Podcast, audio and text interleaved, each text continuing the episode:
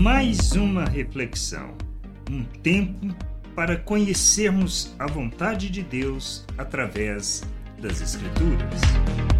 Aperfeiçoados no amor. Quando identificamos que não estamos vivendo uma religiosidade, mas que temos comunhão com Deus e estamos sendo aperfeiçoados no amor, quando guardamos os seus mandamentos e que revelamos que estamos nele, como podemos ler na primeira carta de João, no capítulo 2, versículo 3 ao 5. E nisto sabemos que o temos conhecido, se guardamos os seus mandamentos.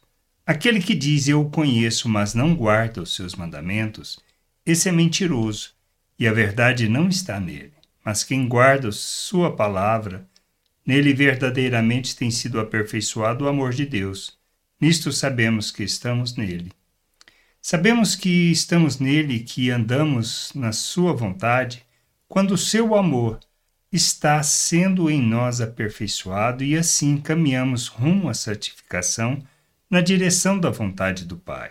Guardamos os mandamentos para demonstrar onde estamos e para a glória do Senhor, não para alcançar favor, pois não se trata de mérito, mas de entendimento da obra de Deus, da compreensão que temos que exibir o seu amor ao mundo, andando como Cristo, revelando o Pai por meio por meio das obras que realizamos, manifestando o seu amor e o compromisso com Sua vontade. Somos aperfeiçoados no amor de Deus à medida que caminhamos com entendimento, buscando a Sua vontade e revelando a Sua glória.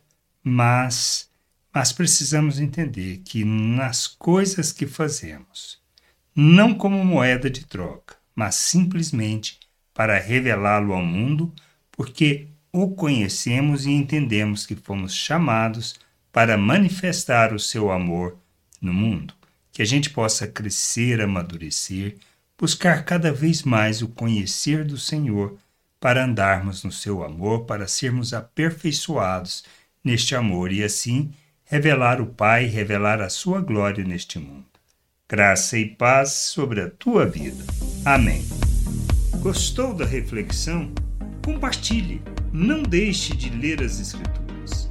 Medite para poder crescer no conhecimento e vontade de nosso Deus e nosso Pai, para que, conhecendo o Senhor, possa o revelar ao mundo.